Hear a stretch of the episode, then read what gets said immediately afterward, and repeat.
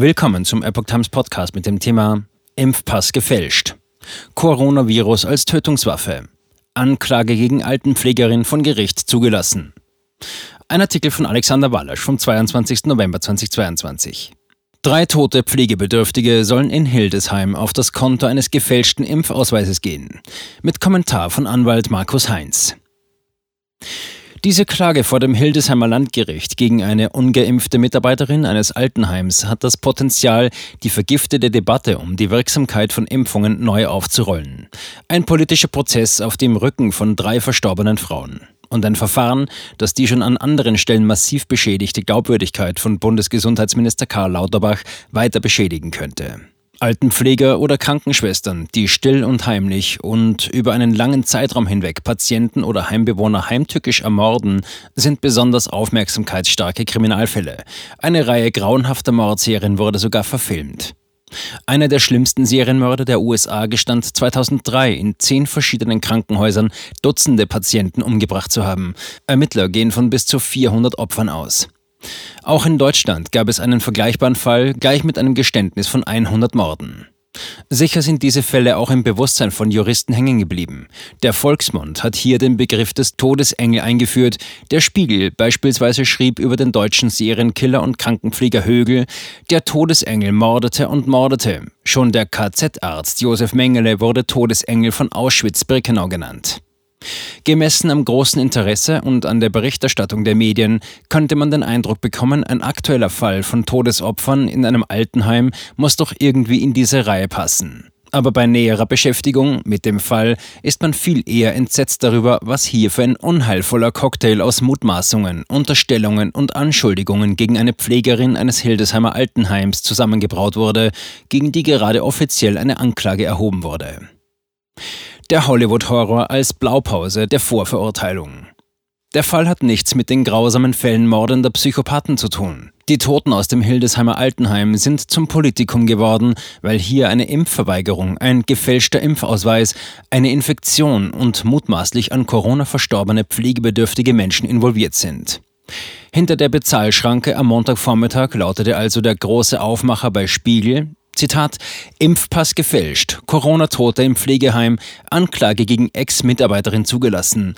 Sie soll ihren Impfpass gefälscht und mit unerkannter Infektion zur Arbeit gekommen sein. Die frühere Mitarbeiterin eines Hildesheimer Pflegeheims muss wegen eines tödlichen Corona-Ausbruchs vor Gericht. Zitat Ende. Was an diesem Fall erstaunt, ist die Diskrepanz zwischen den Fakten an sich und die Wucht einer Hängt sie höher Kultur.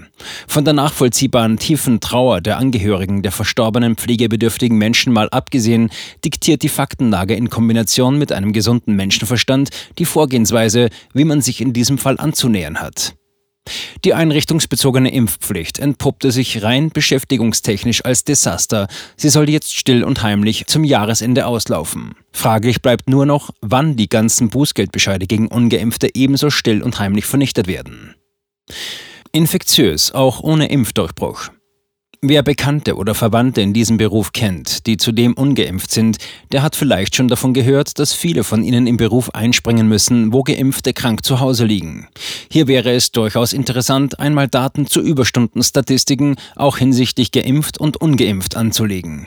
Längst ist es wissenschaftlicher Konsens, dass die mRNA-Spritzen nicht davor schützen, die Infektion an andere Menschen weiterzugeben. Aber bis diese Erkenntnis durchgedrungen ist, gab es ein zähes Ringen der mRNA-Verteidiger, die sich lange jedem vernünftigen Argument verschlossen haben. Diffamierungen folgten hier auf dem Fuße. Wenn aber Geimpfte infektiös bleiben, verliert die Impfpflicht bezogen auf ihre Befürwortung eine ihrer tragenden Säulen. Immer noch sprechen viele Offizielle von einem Impfdurchbruch, was in sich schon eine Wortverdrehung ist. Handelt es sich doch, wenn, dann präziser um einen Infektionsdurchbruch bei Geimpften. Wichtiger ist zudem, dass es sich bei so einem Infektionsdurchbruch nicht um ein unerklärliches, seltenes Phänomen handelt, sondern dass das eher der Regelfall geworden ist. Fachleute sind fassungslos über Minister Lauterbach.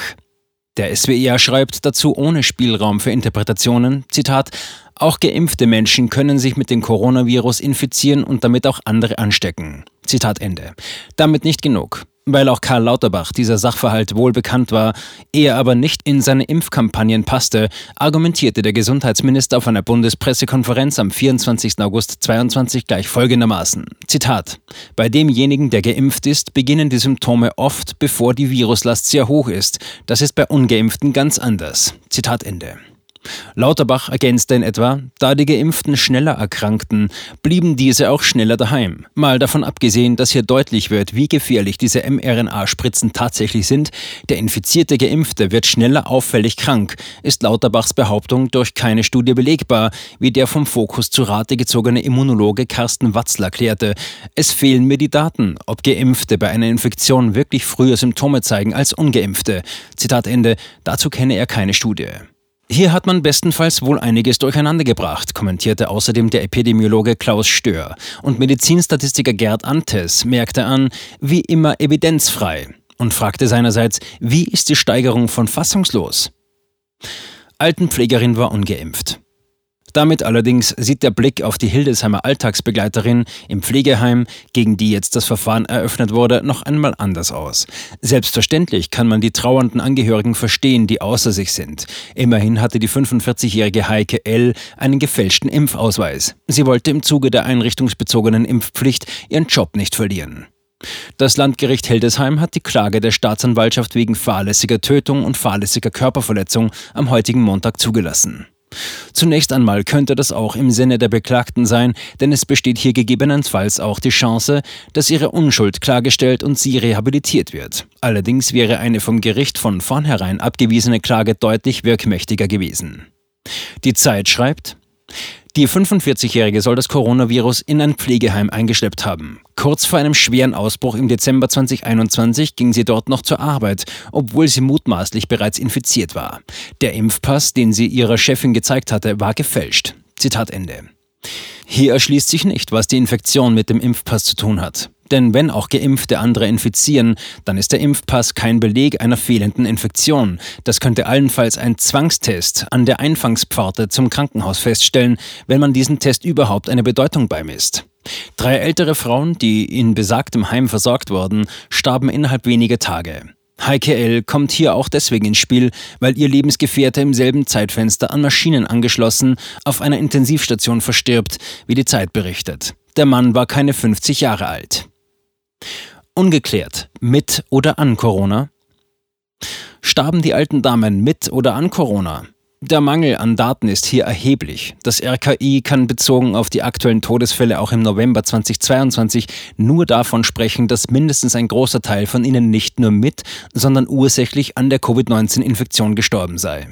Der Fall von Heike L. ist laut Zeit nicht der erste. Bislang wurden fast alle anderen Ermittlungsverfahren nach Ausbrüchen eingestellt, schreibt die Zeitung in ihrer mehrseitigen Reportage über den Fall.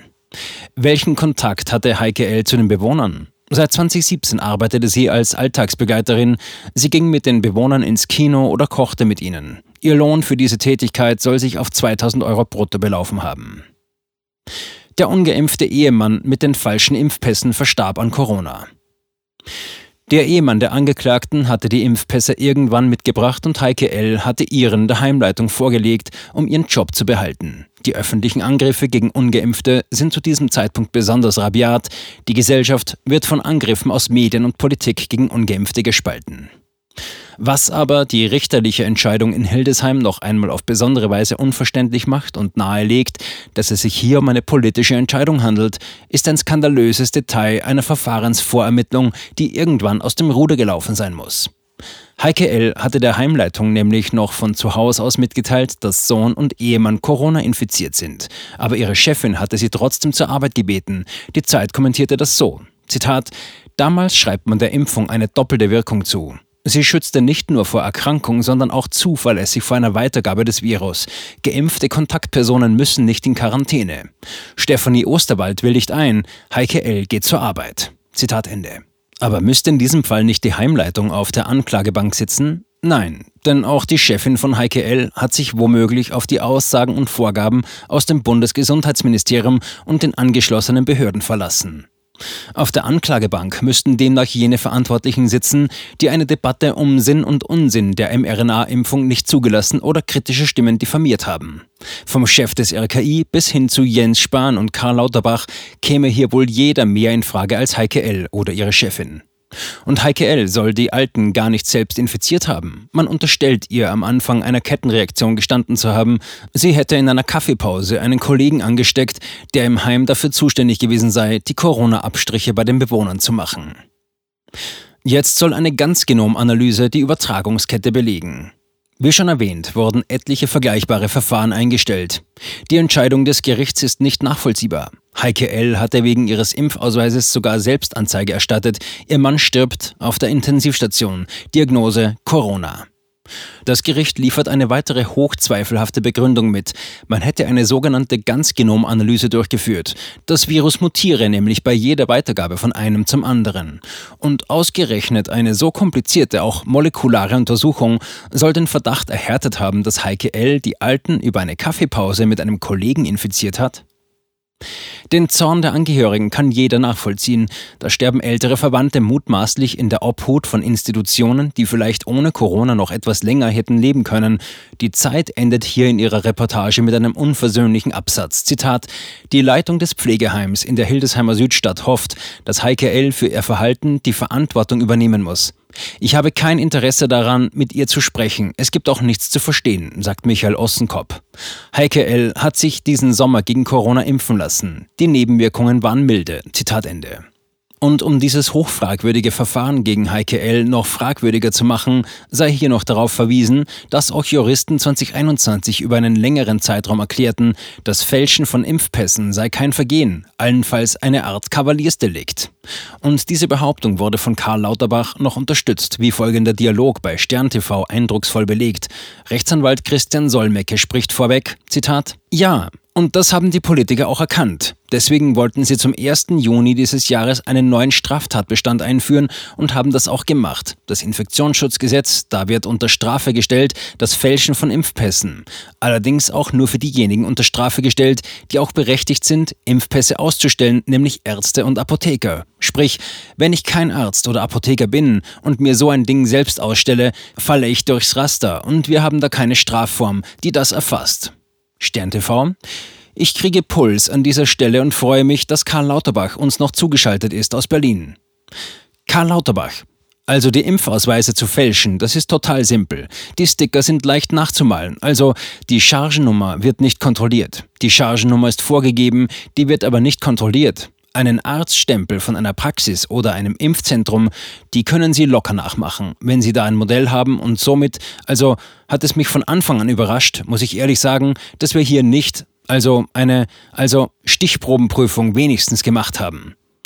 Stern TV unterbricht. Herr Lauterbach, Karl Lauterbach, um ein Bild davon zu verschaffen. Stern TV, Herr Lauterbach, motivieren Sie die schlimmen Finger nicht? Zitat Ende. Und so beurteilt Anwalt Markus Heinz diesen Fall aus Hildesheim. Alexander Wallasch. Wie beurteilen Sie diesen Fall? Markus Heinz. In so einem Fall ist eine Kausalität nicht nachweisbar. Sind nur ungeimpfte in der Lage, ein Virus zu übertragen oder sind es geimpfte genauso? Da ist die öffentliche Meinung mittlerweile ziemlich eindeutig. Es sind beide. Und ich finde es ehrlich gesagt erschreckend, dass ein Amtsgericht so eine Anklage zulässt. Alexander Wallasch. Was könnte der Hintergrund sein, warum die das machen? Markus Heinz, ja, ich denke mal ein politischer Grund. Alexander Wallasch, von wo soll der kommen? Markus Heinz, das sieht man am Fall von Michael Ballweg gut. Wenn da irgendein Staatsanwalt auf einmal sieht, oh, da ist ja der große Querdenker, der Anführer, den müssen wir jetzt mal aus dem Verkehr ziehen, dann versuchen sie es auch. Man möchte im Zweifel nicht der Richter sein, der sowas dann nicht anklagt. Die Richter unterschreiben im Zweifel jeden Strafbefehl, jede Anklage mehr oder weniger blind, welche die Staatsanwaltschaften vorlegen. Viele Richter sind so überarbeitet, die unterschreiben einfach. Die gucken da teilweise nicht einmal mehr rein und die nehmen sich einfach nicht die Zeit, das juristisch anständig anzuschauen. Und wenn ein Amtsgericht jetzt so eine Anklage zulässt, dann wird der Richter im Zweifel auch verurteilen, weil er sonst den eigenen Fehler revidieren müsste. Und nochmal, ich weiß nicht, wie man hier eine Kausalität begründen soll. Das ist juristisch absoluter Nonsens. Mit so einer Argumentation hätte ich das Examen nicht bestanden. Inzwischen wird alles getan, um gegen diejenigen juristisch vorzugehen, die sich an diesem Experiment nicht beteiligt haben. Alexander Walasch, vielen Dank für das Gespräch.